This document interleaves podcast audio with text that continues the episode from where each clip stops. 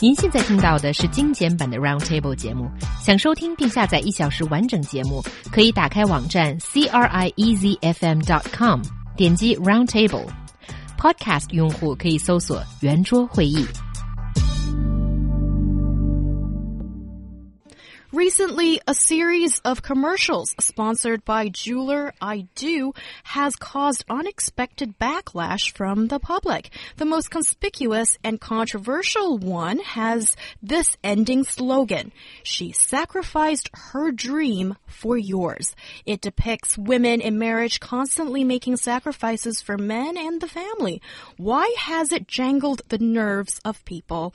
某珠宝品牌拍摄的一系列广告大片 有一种幸福叫付出，引发了一场价值观大战。呃，在三个短片中，可以分别看到婚姻中的女性为了家庭和老公放弃了自己的梦想，奉献了青春岁月，和为生儿育女留下了身体上的伤疤，以此来歌颂女性的伟大。你觉得这样的广告是在赞美女性的付出，还是一种直男癌晚期症状？So guys. I'm sure you've both checked out this commercial. What was your reaction after seeing it? I can't understand how many women are overreacting to to them. Women and overreacting put aside, Lai Ming, what did you feel at the time? I It's normal. I feel disgusted. Okay, you felt disgusted, but okay. What what about you, uh, Michael? I felt they were very outdated. Um, they were they were playing to a very outdated ideal of family life, in which the the women the women as are traditionally you know subservient to the men, and maybe uh, you know it's the man having all these expensive uh, ideas and hobbies and uh, grand designs for family life, and uh, and the women just has to has to sort of go along with it. So uh, I think it would be a very brave advertising agency in the UK uh, to come up Uh-huh. with, with this sort of idea. I don't think this would run on uh, on UK media at all. Okay, so in this most conspicuous clip, what did it show, guys? Well, there are three videos. One shows the saggy, scarred belly of a woman uh, after pregnancy and child childbirth, and one shows a woman giving up her own dreams to take care of the family just so her husband can focus on his career. And one shows middle-aged couples sharing, staring at pictures of their wives when they were younger. Okay, can I please just single out one of them and tell you what it actually showed? That is the middle one that Lai Ming has just quoted. It's basically two young high school young kids, you know, and then they're probably a couple and they're on campus and talking about the future, I suppose. And then the guy was asking the girl, What's your view on your future? And then before she could answer, he quickly jumps in and said, My dream is I will work in a investment bank and basically 20 year plan and he will marry her, he will do this and that and blah blah blah. It's all about him and while he's doing this narrative, what's shown in the clip is this girl of course growing into a woman, having kids, working at home like a dog, as a maid, doing all kinds of stuff, basically acting as a full support system for the man. And then the almost the end of the, the, the clip, the girl finally has a chance to say what her dream is, and she just says, I want to be a dancer. And then blackout, you see this one line. That is, she sacrificed her dream for yours. And then I wonder what couples will feel after watching that and go decide on what wedding ring they want to get. I, I think uh, I can understand why both men and women are upset with uh, with this advert. I mean, I can understand from the female point of view. You know, it, th- this advert plays to a, what I said earlier was an outdated view of family life that women are supposed to be, you know, subservient and work at home, and uh, maybe it's the man that goes out and you know has a job and is the breadwinner essentially, and that women have to make these sacrifices. But I think it also plays on that the idea of guilt. Uh, you know, it's essentially the the main aim is it's trying to guilt men into buying jewelry or buying expensive gifts for their for their wives or girlfriends or fiancés or whoever with the notion that they're going to be making all these sacrifices for you so you should buy nice things for them Mm-hmm. But if you think about it, it's the 21st century. A woman doesn't have to, doesn't necessarily have to make all kinds of sacrifices in order to have a happy marriage or happy life. No, exactly. Well, Thank yeah. you for bringing me back to reality because I was so captivated by this commercial and it felt like there is only one way and the other. One is complete sacrifice and then you get the ring and you get a husband. And the other is no sacrifice, pursue your dream as a dancer and none of that ring or husband is in the picture for you to consider. And that is completely outdated. And how can that doesn't even reflect a fraction of what we face today? Lai Ming, you I have can understand how you're disgusted. Uh, well, I wouldn't use the disgusted word, I would. but certainly I think it, it deserves a good discussion. And do you think it's kind of promoting flawed values? I think uh, it's promoting uh, an outdated ideal. I think you know there's more than one way of living your life nowadays, um, in whatever shape or form you like to do. And adverts like this really don't help push that message. You know, it's pushing a very traditional message that you know, as we've said, is in many ways outdated. Uh, and it reminds me actually of, of an advert that I saw also in China a couple of years or so ago um, for it was a, a dating app or a dating website, uh, I think, and uh, it was featuring uh, it was this this girl and she's just graduated from uh, from university, and then uh, her her grandmother comes up to her and says, "Are you married yet?" And then you know it's uh, every every sort of uh, interval in her life. She's got a successful job, she's got a nice house, and every time her grandmother comes up to her with this Oh. refrain, "Are you married yet?" And then she has this thought to herself where she thinks, "I can't just put this off, you know, to just to please myself. I must please my family. I must get married." And then the last scene is the grandmother, you know, on her deathbed basically, and then the young woman comes back in her bridal outfit and then says, "Finally, I got married."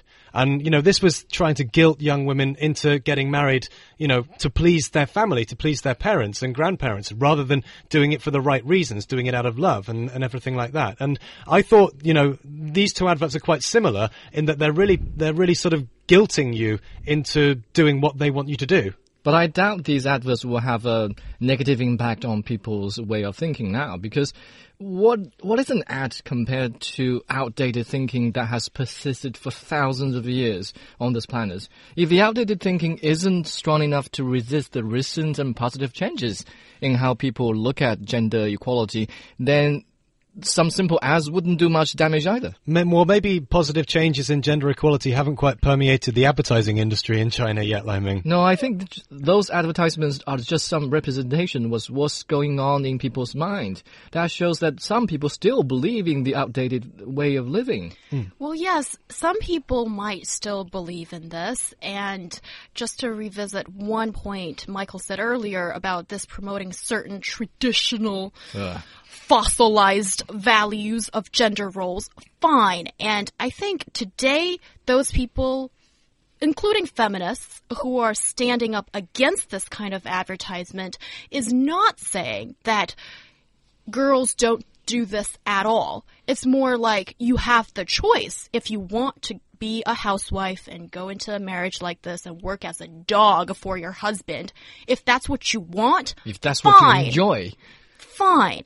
But it's you making that choice. And no one should be guiltily pushed into that or this is the part that I'm worried about. Okay, I tend to worry a bit too much sometimes. What is this going to do to, let's say, teenage girls or like tw 12, 13 year old girls that are looking at the TV and thinking about their future?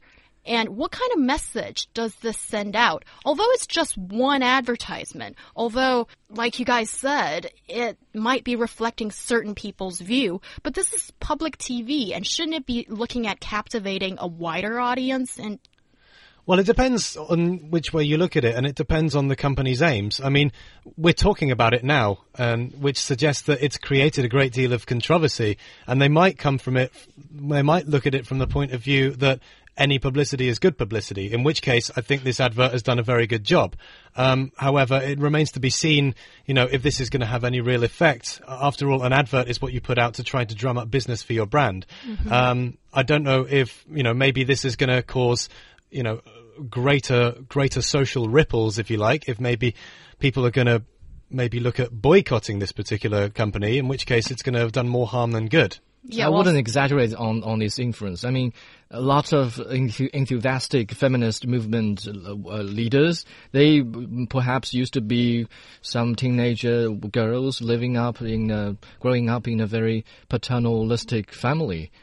I don't think that this a simple app could could uh, have such negative impact on, on teenage girls. I don't think so. I think one particular might not have a great impact, but if you look at what influences us, what molds us, and subconsciously changes us, it's everywhere. And this is one of those examples. That's at least my point of view. And just look at the concept of a diamond engagement ring itself.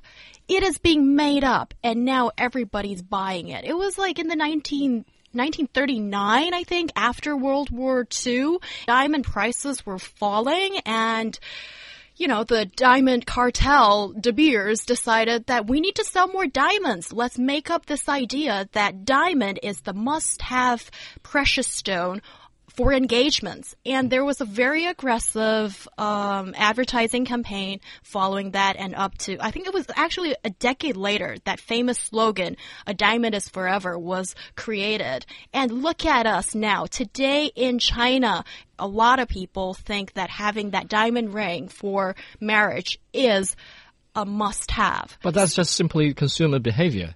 It That's doesn't represent just- how people look at uh, the gender equality issue. That's partially consumer behavior, but also it changes the way you think. If we're if we're talking about the wider issue of gender equality, I actually think that the like marriage and weddings themselves are inherently quite misogynistic. Good job. Yeah, well, I- I'm serious. I mean, like you, you have well in the traditional sort of Western marriage, you know, you have the father giving away the bride to to the groom essentially, and then when you have the ceremony, the bride is just supposed to stay silent and uh, and and not. Well, I mean, when you have the reception afterwards, the bride is supposed to stay silent. You know, there's a speech by the father of the bride, there's a speech by the groom, there's a speech by the groom's best man, there's a speech by the bride's maid of honor, but the bride is supposed to remain silent in all this. And you know, I think well, I've been to quite a few weddings in the last few years, and I see this changing. You know, quite a few brides actually like to have their own say uh, because you know it's it's their wedding, it's their special day, and I don't understand. Well, I think it's a bit a bit of a shame that so much of this ceremony still is uh, is centered around what seems to be an inherently misogynistic concept. Okay, what do you think, Liming? I think we've come a long way in terms of how we look at this gender equality issue, and we certainly made a lot of progress. And for a progress that size to be made in a society after thousands of years of paternalistic influence in the society, there's got to be some underlying social economic changes going on there. So as long as people, especially female uh, people, they, they continue to uh, look have enjoy better opportunities in the society, I think that that equality issue is going to be make even more progress.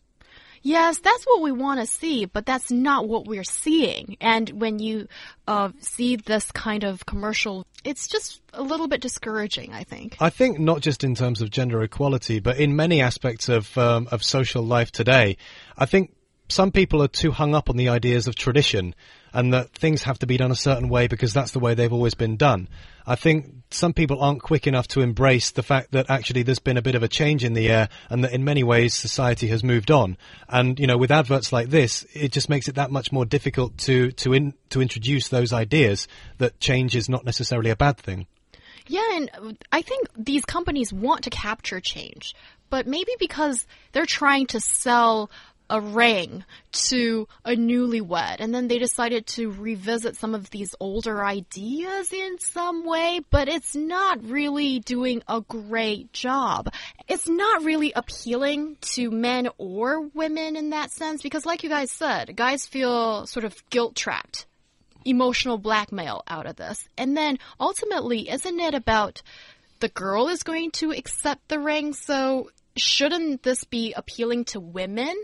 If you're, because although it's the guy is buying the ring, but the guy is trying to please the woman, right? And then the woman is completely disgusted by it. But that, that, that again, that suggests that the only way to please a woman is to buy her a ring. Uh, that commodifies a relationship, and that, that I think is, you know, another another area that people should increasingly move away from.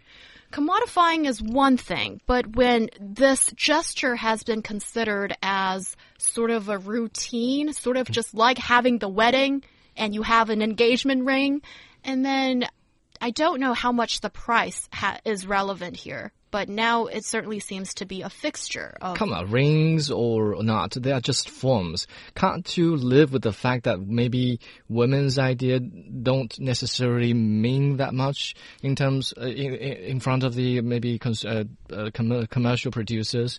Put, can't you live with the fact that maybe some men still wishes to remain happily married or just simply married?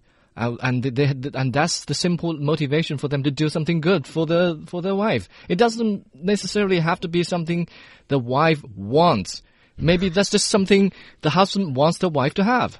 Who said romance was dead, Liming? Oh gosh. Okay, it's it's a cold day, but my heart is even colder right now. Yes, I see where you're coming from. That's just ads simply targeting at male consumers. Mm, okay, well, we obviously disagree here. And in a relationship and in a marriage, it always takes two to make a relationship. If you neglect what she thinks, I doubt you'll be that happy.